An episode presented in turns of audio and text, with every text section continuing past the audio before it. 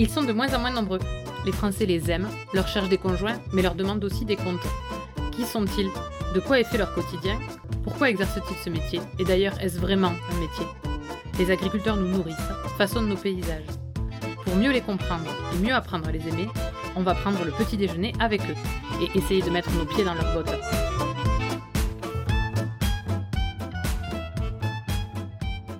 On peut s'être imaginé astronaute et être un maraîcher épanoui quelques années plus tard. Le point commun, la science. C'est justement son intérêt constant pour la biologie qui a mené Ilan vers l'agronomie puis l'agriculture.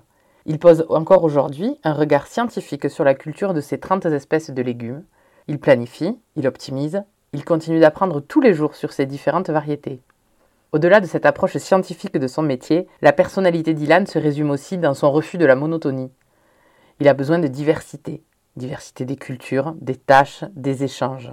Un matin ensoleillé d'octobre, il m'a expliqué comment il travaillait tous les jours à offrir à ses clients des produits variés, de qualité, de saison et funky quand même. Nous avons parlé agriculture biologique, responsabilité et tomates. Allez, on essaie ses bottes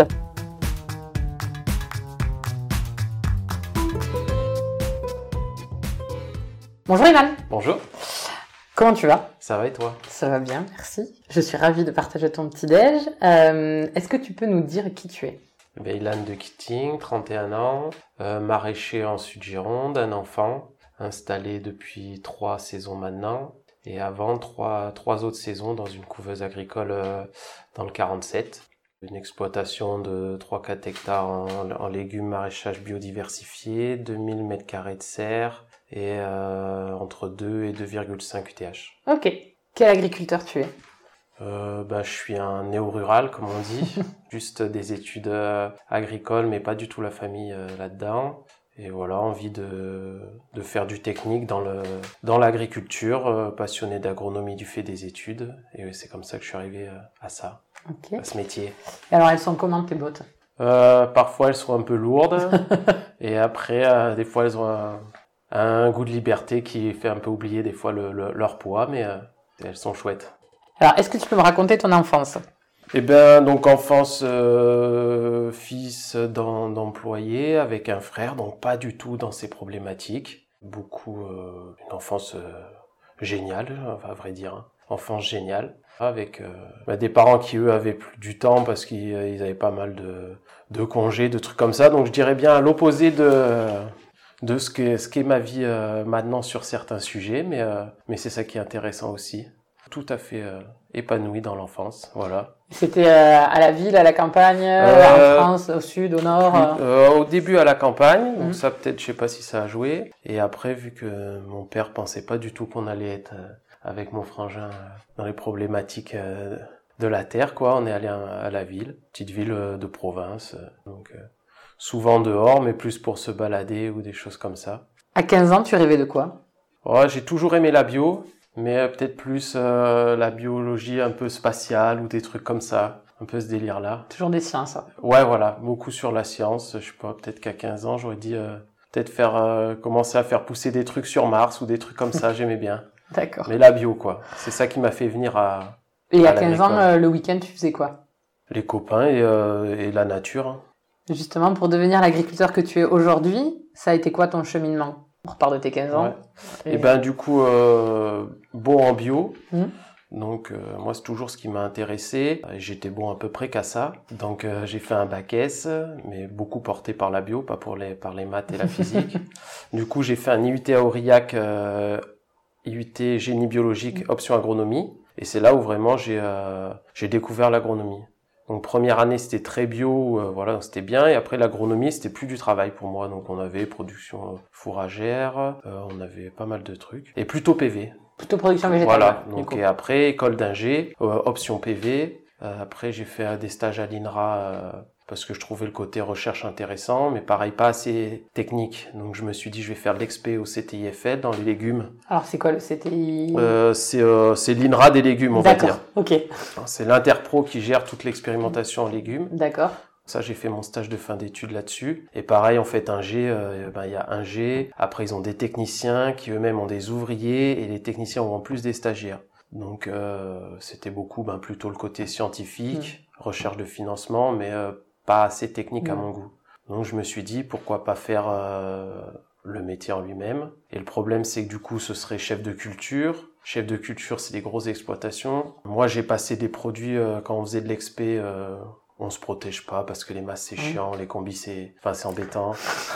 Maintenant, c'est un peu moins chiant les masques. Ouais. Non, mais bon, c'est compliqué à, Ouais, hein. pour le faire bien. Du coup, je me suis dit, et moi j'ai la chance euh, de créer mon exploitation. Du coup, euh, autant partir sur un système euh, bio. C'est comme ça que je suis venu. Ok. Justement, tu as eu la chance de créer ton entreprise. En agriculture, c'est relativement rare. Est-ce que tu peux nous expliquer comment elle s'est passée, cette création?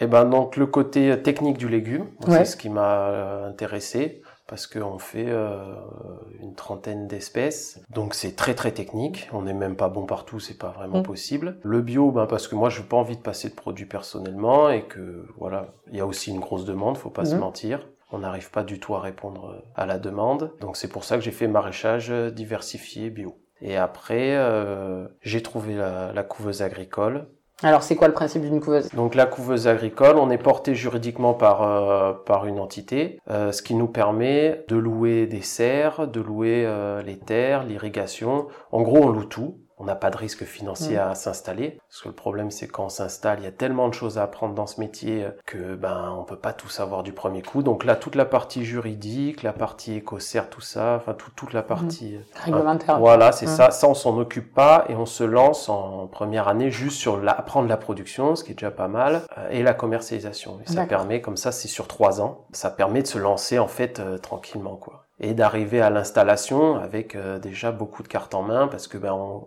on a donc capitalisé sur l'apprentissage de la production. On a nos circuits de commercialisation. Si on reste dans le même secteur, on peut les garder, ce qui a été mon cas. Et là, on peut euh, ben, s'intéresser au juridique, euh, aux investissements éventuellement, parce qu'on a vu un peu le matériel, on a vu plusieurs types de matériel. Moi, ça m'a évité de faire beaucoup d'erreurs sur le côté investissement. Et quand on va voir le banquier, ben, on a déjà trois années de comptabilité. Ouais. Enfin, deux et demi, parce que la dernière, elle est pas... Et ça, c'est non négligeable quand on va voir un projet d'installation quand on est hors cadre. Mhm.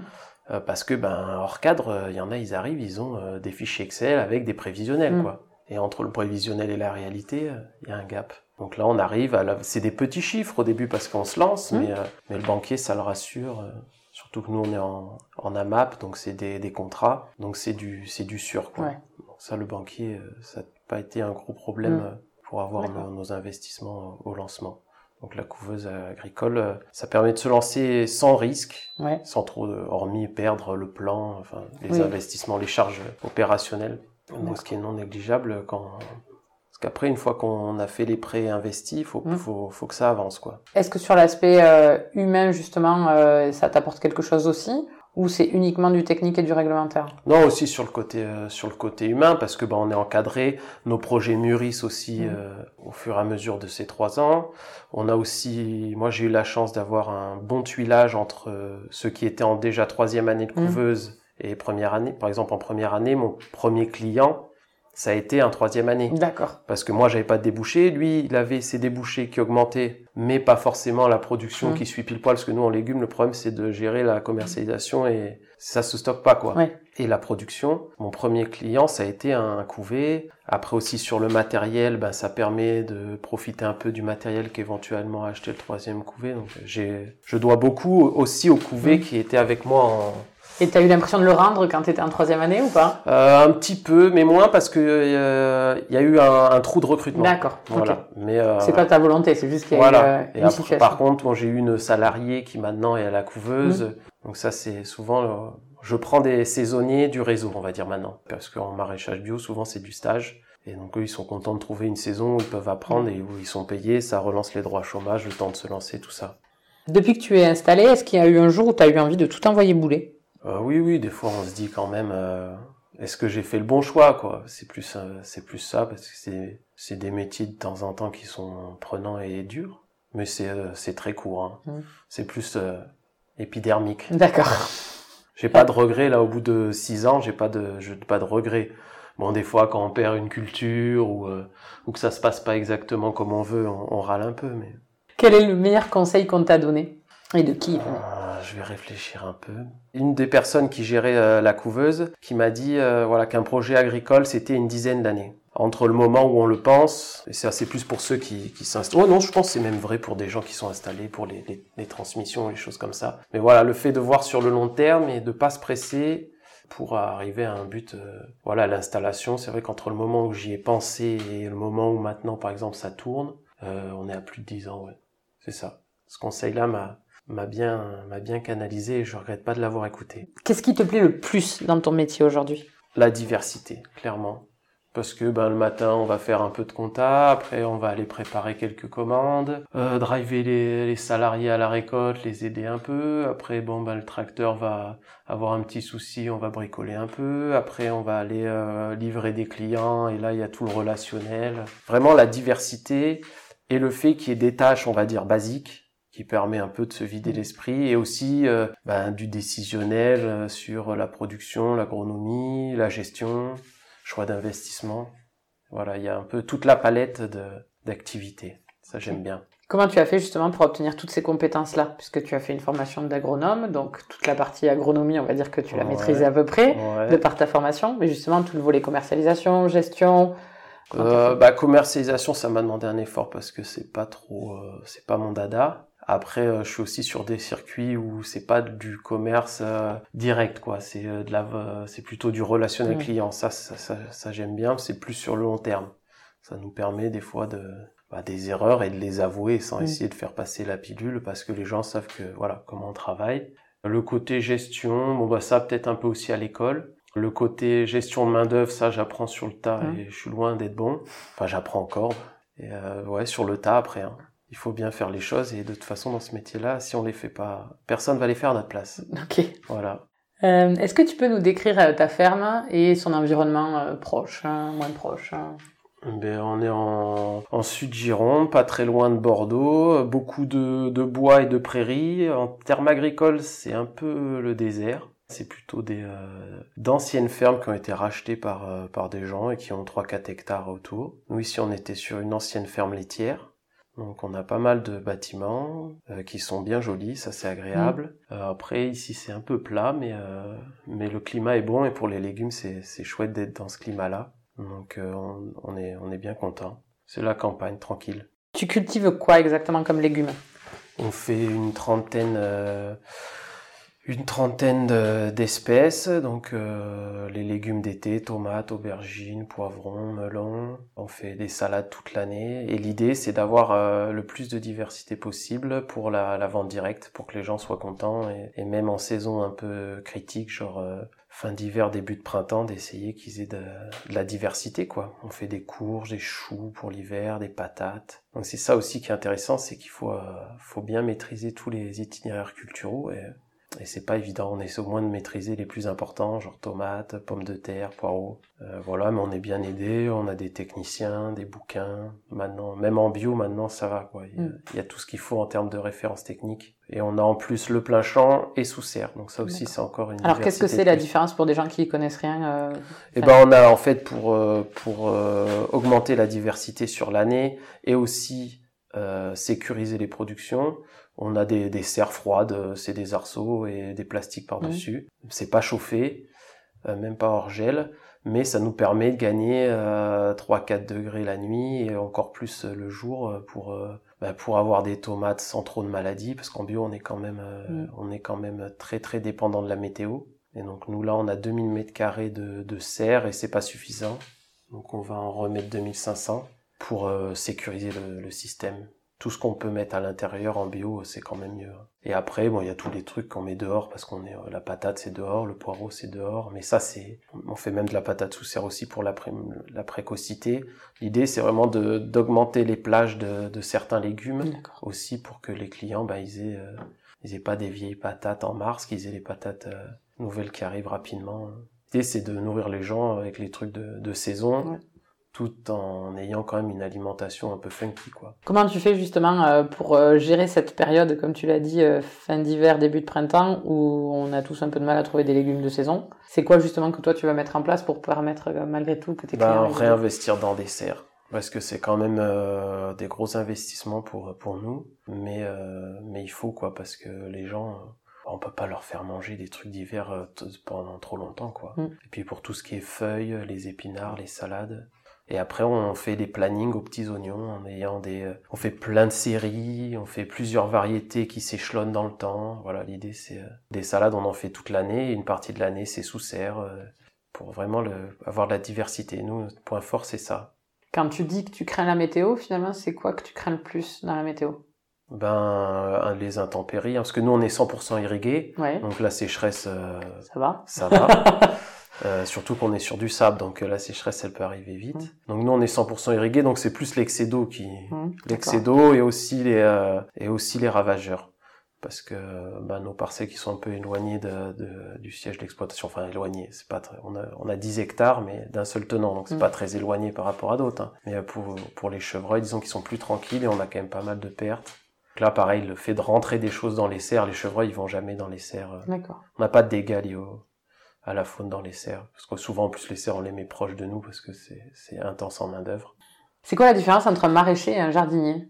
Mais, euh, bah, je pense que c'est juste qu'il y en a un qui vit de son métier et l'autre non. Et sinon, après, les gestes, les gestes sont les mêmes, et le- mais la finalité n'est pas la même. Et du coup, les, les volumes à sortir non plus.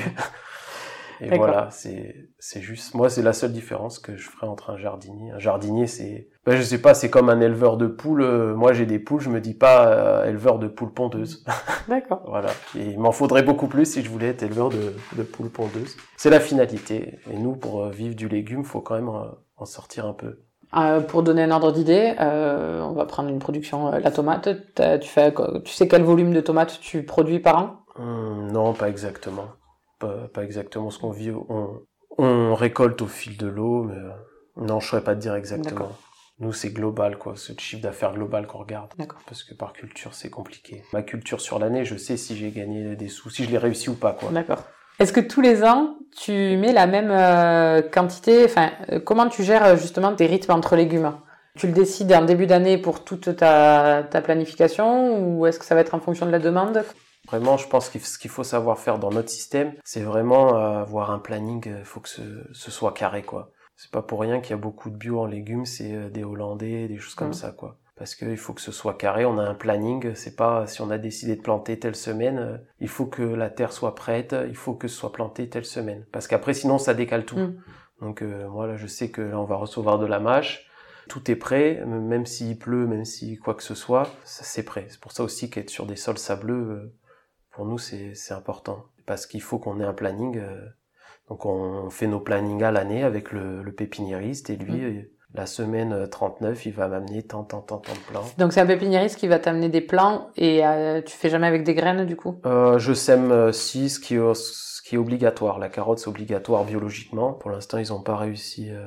Donc moi je sème que ce qui est obligatoire parce que trop d'incertitudes euh, pour les semis. Euh, bah, il suffit voilà qu'il peut. Bon, nous on est irrigué mais s'il pleut un peu trop ça peut tasser. Il peut y avoir euh, je sais pas moi des oiseaux qui viennent Mhm. gratter. Et nous faut c'est faut que ce soit faut que ce soit calé. Alors quand j'ai un plan Bon, il y a peut-être des limaces et tout, mais euh, si je reçois euh, 1000 plants, je sais que j'aurai au moins mes 800 salades, euh, hormis, euh, hormis catastrophe, quoi. Parce qu'après, moi, euh, vu que j'ai vendu mes paniers à l'avance, il faut qu'ils soient remplis. Oui. Donc, euh, donc non, c'est planning à l'année. On l'envoie en décembre euh, et pour la serre et le plein champ. C'est vraiment le la planification, c'est une grosse grosse part du du métier. Et ça veut dire aussi qu'à ce moment-là, en décembre, quand tu, tu enfin de l'année d'avant, quand tu as prévu euh, toute ta planification, tu prévois aussi euh, tes rotations entre sols, Ouais. entre, enfin les alternances. Ouais, on D'accord. euh, j'ai euh, des blocs par famille Ouais. ou, ou par type d'irrigation, ça dépend. Mm. Parce que en plein champ, et, enfin en irrigue, en aspersion et en goutte à goutte. Et voilà, des fois plus que la famille, c'est euh, le goutte à goutte. Je vais pas mettre euh, des cultures au goutte à goutte à côté de l'aspersion, parce D'accord. niveau maladie, je peux me, Oui. je peux avoir des problèmes. Mais euh, oui, oui, là, on raisonne sur euh, 7 à 8 ans la Ouais. rotation D'accord. par, par parcelle. Après, il y a Ouais. certaines parcelles où c'est du monospécifique. Par exemple, la patate, pour nous, c'est une grosse, euh, une grosse surface. Alors que des fois, dans une parcelle de rotation, enfin, une de rotation, on va avoir peut-être euh, cinq ou six, six espèces. Et qui sont au moins de la même famille, quoi. Ouais, Voilà. Et après, alors euh, il y a des En bio, c'est ultra, pardon, mais en Mm. bio, euh, c'est notre principale arme, la rotation. D'accord, ouais, c'est ça. C'est euh, enfin parce qu'il y a des du coup des céréaliers en production végétale qui le disaient, même des éleveurs, ils sont ils alternent, c'est-à-dire qu'ils vont faire euh, maïs euh, deux années maïs, une autre année une autre production. Toi, tu as le même système, c'est-à-dire que tu vas changer aussi Mais, tes emplacements Ouais. de culture. mais sur plus long. Je dirais au moins 7 ou 8 ans. D'accord, pendant sept ans, tu vas faire la même production au même endroit? Non. Ma patate, elle reviendra pas avant 7 ans au même endroit. D'accord. Ça veut dire qu'il faut aussi que tu planifies toutes tes routes. Enfin, faut que tu aies ton plan en fait sur sept ans. Hum. D'ailleurs, un sacré tableur Excel quoi. Ouais, voilà. mais mais j'aime bien. Mais j'aime exactement. C'est gros tableur Excel, mais j'aime bien. Moi, c'est c'est ça qui m'intéresse à la base. C'est l'agronomie. On, on cale les engrais verts en plus. Mm. Moi, ça, j'adore. Parce que, alors, on va y venir. Tu, comme tu l'as dit tout à l'heure, tu as une agriculture biologique. Donc, ça veut dire que tu as quand même le droit de mettre des engrais, quand même le droit de Organique, protéger tes plantes. Enfin, comment ça se passe du coup euh Bah, on a un cahier des charges. Mhm. Donc déjà, c'est engrais, c'est que organique. Donc nous, c'est pas mal euh, des bouchons qu'on achète dans le commerce parce que euh, dans le secteur, pour trouver du fumier, malheureusement, c'est compliqué. D'accord. Mais j'ai essayé d'en trouver. Quand j'en trouve, j'en mets. On a mis du compost aussi. Mais le problème après, c'est que nous, on n'est pas équipé pour l'épandage. D'accord. Donc euh, voilà, les granulés, c'est facile. On a des machines, euh, ça passe tout seul. Pour le fumier, il faut trouver quelqu'un qui va le charger dans l'épandeur. Il faut trouver un épandeur euh, qui passe sous serre, un autre plus gros pour le plein champ. C'est plus compliqué en organisation, mais si je peux le faire, je le ferai. Et après, en produit, on a des produits maintenant. euh, franchement, il- la, la R&D là-dessus, il, il bosse quand même. Ouais. Euh, on a la PBI qui marche très bien. Ça, c'est euh, production biologique intégrée. En gros, on, on lâche des insectes pour... euh, on lâche des ravageurs de nos ravageurs. D'accord. Et ça, euh, maintenant, c'est vraiment calé. Ça coûte cher, mais c'est vraiment calé. Du coup, ça fait de toi un éleveur en fait. Euh, non, je les achète, je les achète, je les achète tout fait. Je les achète tout fait. Euh, Mais euh, nous, on essaie de, les favoriser un peu, mais ça encore, on- ça manque un peu de, de recul là-dessus. Et après, on a quelques produits, mais c'est pas, c'est pas du sûr, quoi. Mm. Cette année, par exemple, pour le Midiou, les conditions étaient, disons qu'en en conditions un peu limites, avec ce qu'on a en bio, on peut tenir. Mais si les conditions sont trop, Mm. la pression est trop forte, euh, bah ça, ça lâche. Oui. Donc euh, c'est le problème. D'où la serre. Ok. Voilà. Euh, C'est vraiment moi c'est l'idée c'est de sécuriser au mieux le système. Tu l'as un peu dit. Pourquoi c'était important pour toi d'être, de produire en agriculture biologique? Ah bah j'ai passé des traitements, j'ai dit je, je veux plus en passer, ça me saoule quoi. Le côté se protéger, euh, en plus de c'est peut-être pas l'avenir de, de passer des produits ou, ou alors d'en passer vraiment pas beaucoup. Mhm. Moi, c'est vrai que des fois, quand on perd une culture, euh, ben, si, si on, on se dit, bon, si on avait passé un produit, peut-être que... Mais, euh, mais moi, j'ai pas envie d'en passer. Mhm. J'ai pas, j'ai vraiment pas envie. Ça, ça me saoule, en fait. Mais même des fois, passer la bouillie, ça me saoule. D'accord. Parce que, ben, t'es obligé de mettre un masque. Parce que nous, on- quand on passe dans les tomates qui font 2 mètres de haut, on est, on est dans le nuage, quoi. Ouais. Donc, euh, c'est pas derrière le tracteur avec Mhm. cabine. On n'a pas de cabine. Et on a des produits en bio qui sont dégueulasses que j'aime pas passer, quoi. Mhm. On a la spinosade, par exemple. Moi, je considère que c'est un, un produit comme... Ça sert à quoi? C'est un insecticide, D'accord. mais naturel, Mhm. donc autorisé en bio. Naturel dans le sens où il est synthétisé Mm. par... euh, je sais pas ce que c'est qui le synthétise d'ailleurs, mais bon, c'est pas de synthèse. Mm. Mais c'est la même, selon moi, c'est la même, euh, la même problématique qu'un insecticide de synthèse. Peut-être que tu le retrouves un peu moins dans le milieu parce que la nature c'est le dégradé, mais Mm. c'est pas du tout spécifique. Mais tu le vois d'ailleurs, c'est euh, le, même type de produit laiteux qu'un produit, Mm. qu'un- désherbant. Ça se voit même à sa tronche. D'accord. Bon, moi, j'avais pas envie, mais en plus, personnellement, moi, je, suis- enfin, je suis plus pro bio ou au moins limité euh, quand on peut. C'est, enfin, ouais. c'est ma philosophie, mais le pro- premier truc, c'est vraiment que personnellement, j'ai pas envie, et j'ai pas envie de donner une salade où j'ai passé des produits dessus au cas où, tu vois, j'en sais rien, je suis pas, j'ai pas fait les études pour Mm. savoir si c'était bon ou pas, mais nous, on vend quand même du produit brut. C'est pas un blé qui va être après euh, panifié ou qui nous la salade si t'as mis le traitement euh, dessus tu, tu manges la feuille hein. donc il y a ça aussi D'accord. le type de produit Tu l'as un peu dit, tu commercialises un AMAP?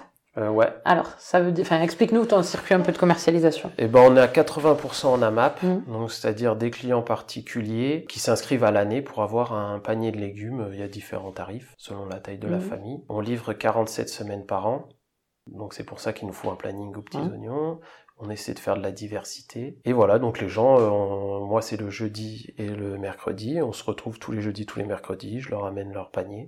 Donc voilà, mais c'est vrai que c'est un engagement, c'est quand même assez militant, faut le dire, parce qu'ils choisissent pas ce qu'il y a dans le panier.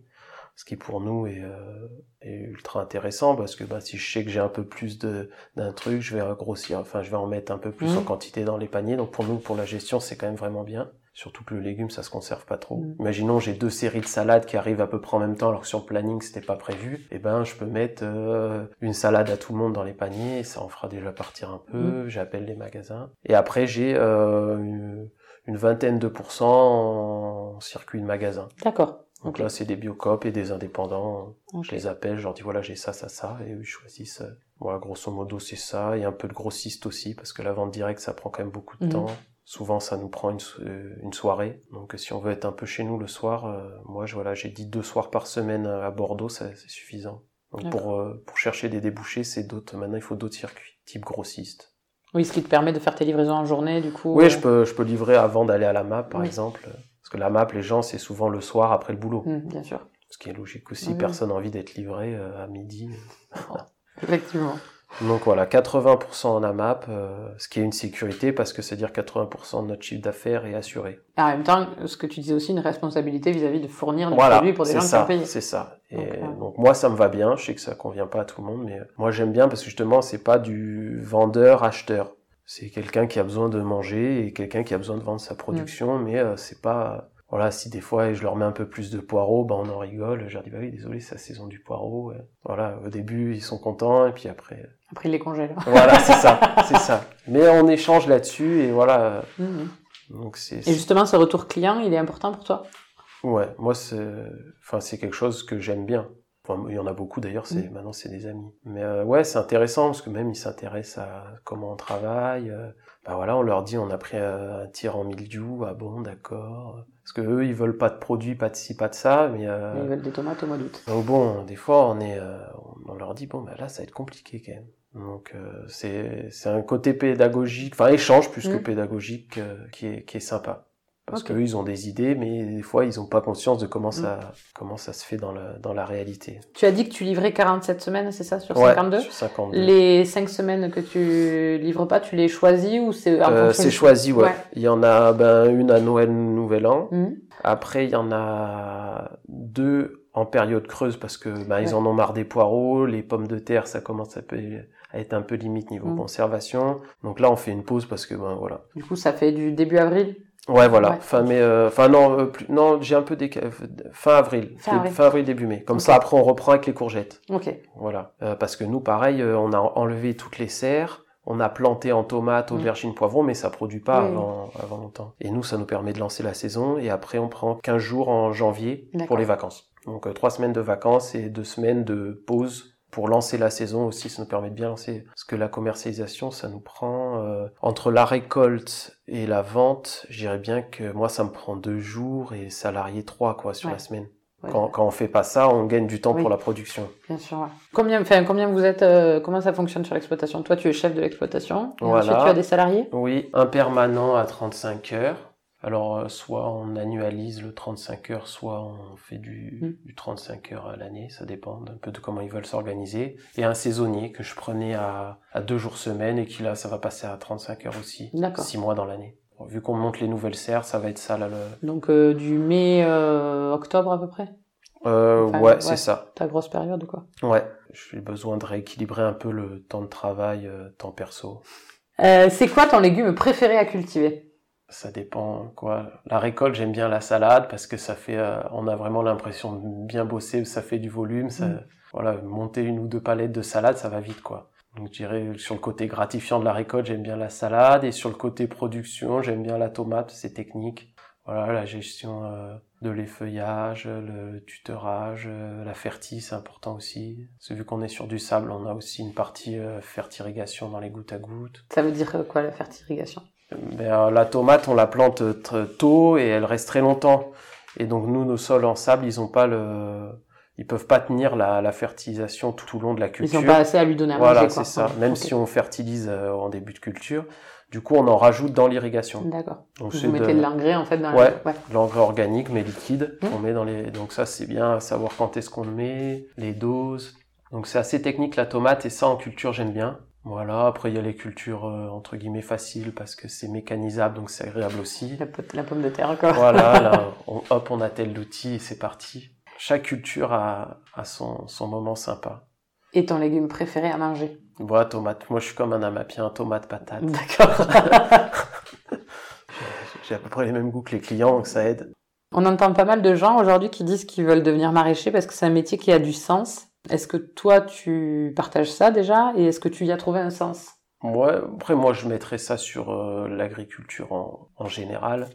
Ouais, moi, je mettrais ça sur l'agriculture en général, donc je suis d'accord, mais peut-être pas maraîcher, mais juste agriculteur. Ouais.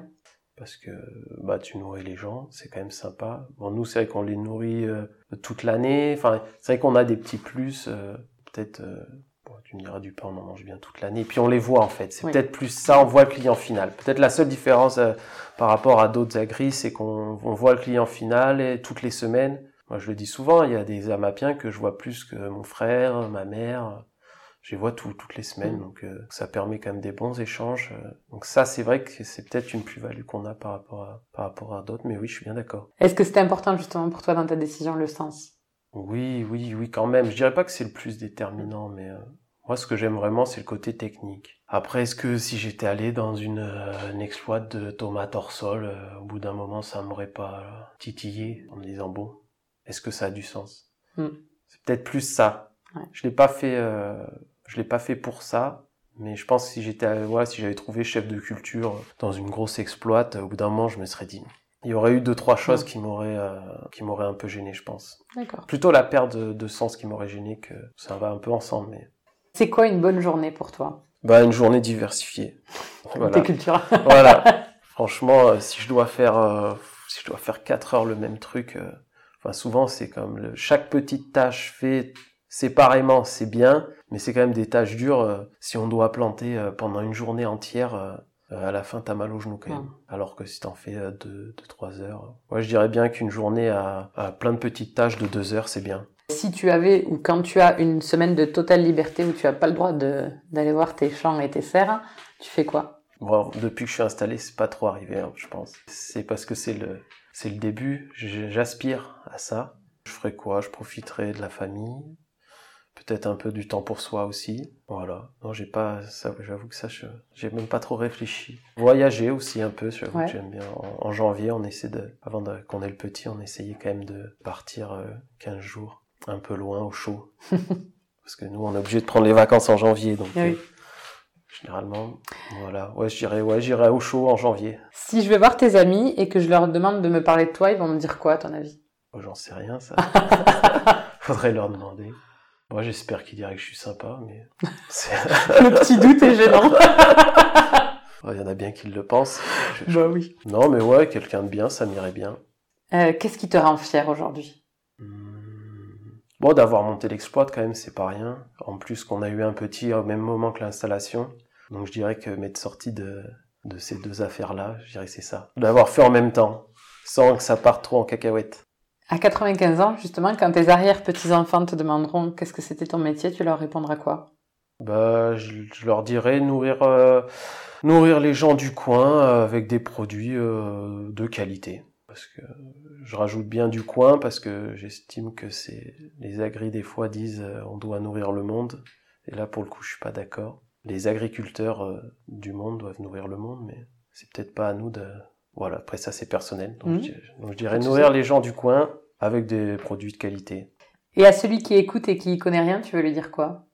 L'agriculture euh, c'est euh, c'est important même si on n'est pas agriculteur parce que euh, tout le monde mange tous les jours sauf euh, preuve du contraire. Donc euh, je pense que bon après pas devenir un spécialiste mais je pense que c'est un, un secteur qui vaut le coup d'être approfondi et au moins comprendre un peu les choses quoi. Et s'ils se baladent en vacances d'aller voir des des agris des choses pour connaître un peu quoi. Mm. parce que c'est quand même ce qu'on mange tous les jours voilà.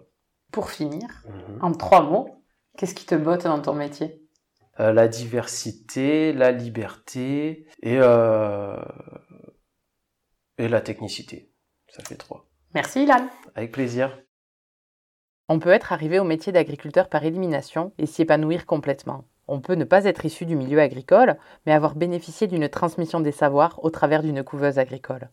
On peut reconnaître que son métier a du sens, mais ne pas en avoir fait un critère déterminant pour s'y lancer. Enfin, on peut être fier d'avoir réussi à fonder une famille et une entreprise de manière simultanée et en y prenant du plaisir. C'est ça, être agriculteur aujourd'hui. À bientôt dans de nouvelles bottes.